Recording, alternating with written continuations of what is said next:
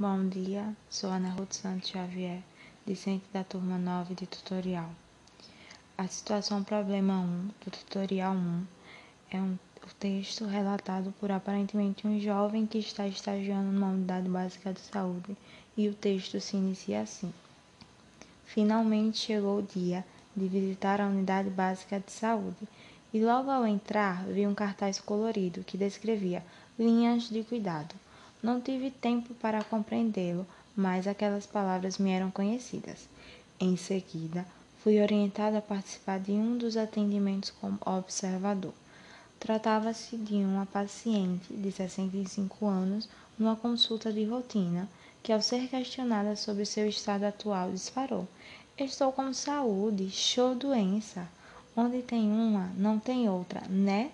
Ao ouvir essa afirmação, logo pensei: como pode estar com saúde se o prontuário dela está descrito CID 10E11 e CIF B730? Logo, antes que eu pudesse concluir algo, a profissional que a atendia disse: De fato, está tudo normal, não há nada de patológico com a senhora. Fiquei confuso. O atendimento seguiu e observei que foi que foi incluída na medicação. Achei estranho, pois nunca tinha lido ou visto aquela medicação ser prescrita para aquele tipo de situação. E, ao final da consulta, questionei a profissional de saúde. A mesma me disse que, embora não houvessem evidências científicas, a prática clínica mostrou que a referida medicação auxiliava bastante no controle daquela patologia e por isso ela prescreveu. Eita, agora lascou. Saúde não é ciência? A sua prática não deve ser baseada em evidências científicas? Não existe um método para isso? Só conhecimento empírico é suficiente para definir a conduta do profissional de saúde? E a MBE?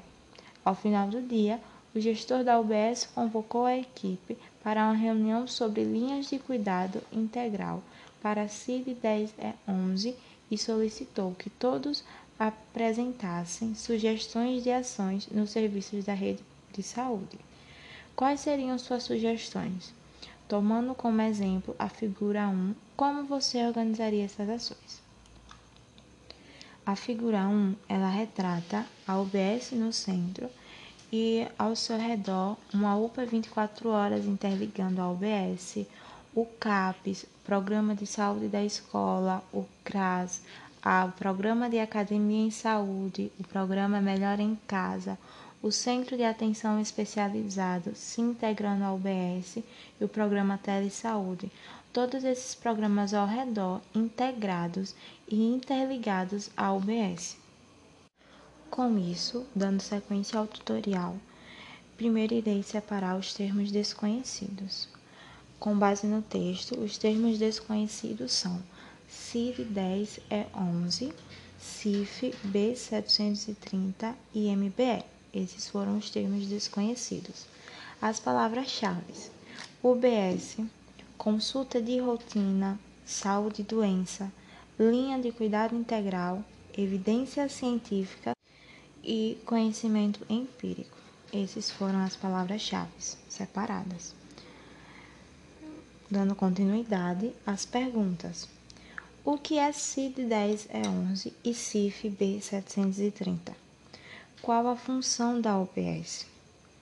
Qual a importância da consulta de rotina? Quais as linhas de cuidado integral? O que é evidências científicas? O conhecimento empírico é suficiente para a conduta profissional? Essas foram as perguntas separadas. Dando continuidade, respondendo as perguntas conforme o tutorial. A primeira pergunta, que foi sobre o que é CID 10 é 11 e CIF B730, acredito eu que seja uma doença que não afeta a mobilidade da paciente, visto que a senhora ela teve condições de ir até a unidade básica de saúde. Qual a função da UBS? A UBS ela tem a função de ser primária, ela é a unidade básica de saúde, ou seja, ela é o primeiro contato que o paciente tem com uma unidade de saúde. Ela tem essa função de integrar o paciente com o intuito de prevenir, proteger e tratar as doenças em uma unidade básica. A terceira pergunta: qual a importância da consulta de rotina? A consulta de rotina ela, tem, ela é importante para acompanhar o paciente em todos os seus processos de saúde. Quais as linhas de cuidado integral? É, essas linhas de cuidado integral, ela é para integrar esse paciente à assistência de saúde, na questão de prevenir, de tratar e de reabilitar esse paciente. O que são evidências científicas? São fatos baseados numa teoria científica, logo depois de todo um estudo científico. O conhecimento empírico é suficiente para a conduta profissional? Não, não é suficiente. Todo profissional, para realizar uma boa conduta, ele precisa ter uma base em evidências científicas. Essas foram as respostas das perguntas. E logo após as respostas, eu separei os objetivos. O primeiro objetivo: investigar qual o significado da CID 10 é 11 e CIF B 730. O segundo objetivo: compreender a função da UBS. O terceiro objetivo: identificar a importância da consulta de rotina. Quarto objetivo: definir a linha de cuidado integral. Quinto objetivo: conhecer as evidências científicas. Sexto objetivo: analisar se o conhecimento empírico é suficiente para a conduta do profissional. E assim a gente encerra essa primeira fase do tutorial, a abertura, e logo em seguida começaremos o fechamento. Olá, bom dia. Sou Ana San Xavier, discente da turma 9 da turma de tutorial. E hoje iremos dar continuidade ao tutorial 1 e iremos iniciar o fechamento. O primeiro objetivo foi investigar qual o significado de CIT 10 é 11 e CIF B 730. O CID 10 é 11 segundo o site do Ministério da Saúde, é uma doença chamada diabetes mellitus não dependente de insulina, ou também conhecida como diabetes tipo 2, que é uma doença crônica de uma alta prevalência que apresenta complicações ao longo da vida do paciente. Essa doença é caracterizada pelo fato do corpo ele não produzir insulina ou então ele criar uma resistência à insulina e a CIF B730. CIF é uma sigla de classificação internacional de funcionalidade, incapacidade e saúde, ou seja, ela fornece um sistema mais adequado para a descrição do cuidado em saúde, pelo fato justamente de ser uma sigla internacional, ela ter esse uso, esse uso universal que ela pode ser utilizada como uma ferramenta de referência na orientação de serviços, permitindo a unificação da linguagem utilizada pelos diferentes profissionais dessa equipe multiprofissional. O segundo objetivo foi compreender a função da UBS. A UBS ela é uma porta de entrada é, com o objetivo de o objetivo desses postos de saúde é atender os problemas de saúde da população, da, daquela comunidade ao redor do posto de saúde, é, sem que haja uma necessidade de que esse usuário ele seja encaminhado para outros serviços, como emergências ou hospitais. E justamente esse foi o intuito da UBS, onde muitos, muitos casos clínicos eles podem ser resolvidos, eles podem ser tratados, eles podem ser prevenidos na UBS, no posto de saúde, onde é, o paciente ele tem um contato mais direto com os médicos, com enfermeiros, técnicos, assistente social, ele pode encontrar também agente comunitário de saúde e enfim, diversos profissionais ele pode encontrar no posto de saúde. E a função, esse objetivo do posto de saúde é justamente para que não haja também uma superlotação em uma, nas UPAs ou em hospitais de referências, onde, por exemplo, um paciente ele estava com algum sintoma, uma dor de cabeça, e ele e essa dor de cabeça, ele poderia ser tratada, ele poderia ser medicado em uma unidade básica de saúde. Ao invés desse paciente ele ir para uma UPA e ele so, é, sobrecarregar essa UPA, superlotar essa UPA por uma dor de cabeça, é onde ele, no, onde ele poderia resolver numa unidade básica de saúde, que não precisaria existir essa, uma superlotação como existe no sistema. Então, essa é a unidade, essa é a função da, da unidade básica de saúde. Ela receber, acolher esse paciente na unidade primária e logo em seguida ela pode é, é, encaminhar esse paciente para uma unidade mais específica, caso haja necessidade desse paciente ser encaminhado. O terceiro objetivo foi identificar qual a importância da consulta de rotina.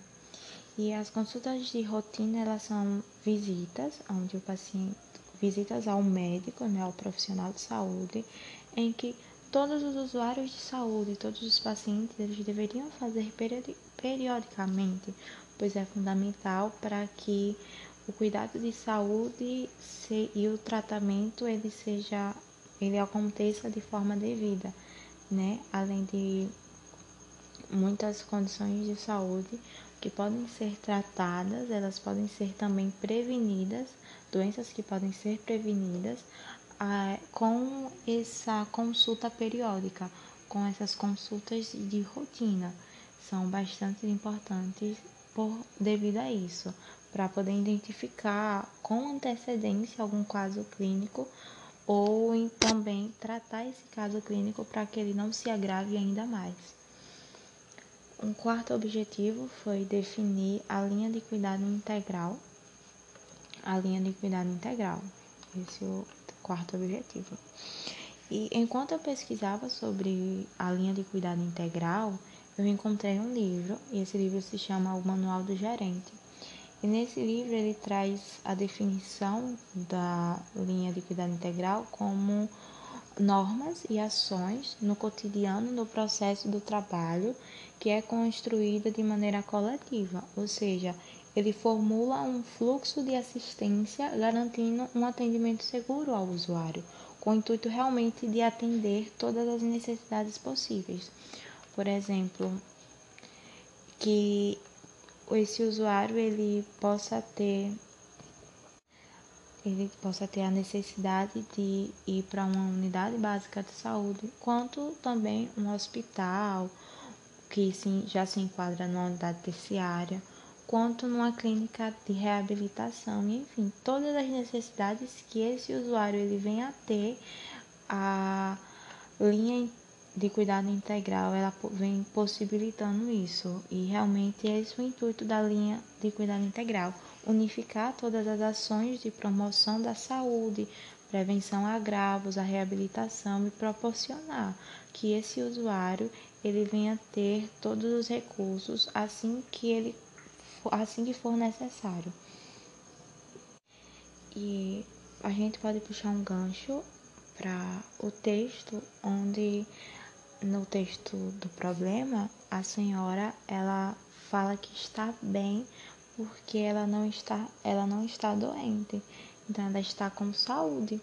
Mas, segundo a Organização Mundial de Saúde, nesse conceito de saúde e doença, a saúde ela é um completo bem-estar físico, mental, social e não apenas a ausência da doença, a ausência da enfermidade, né? E essa, e essa senhora ela, ela trazia que, pelo fato dela não estar doente, é, não está com alguma enfermidade, ela não estava, ela estava com saúde.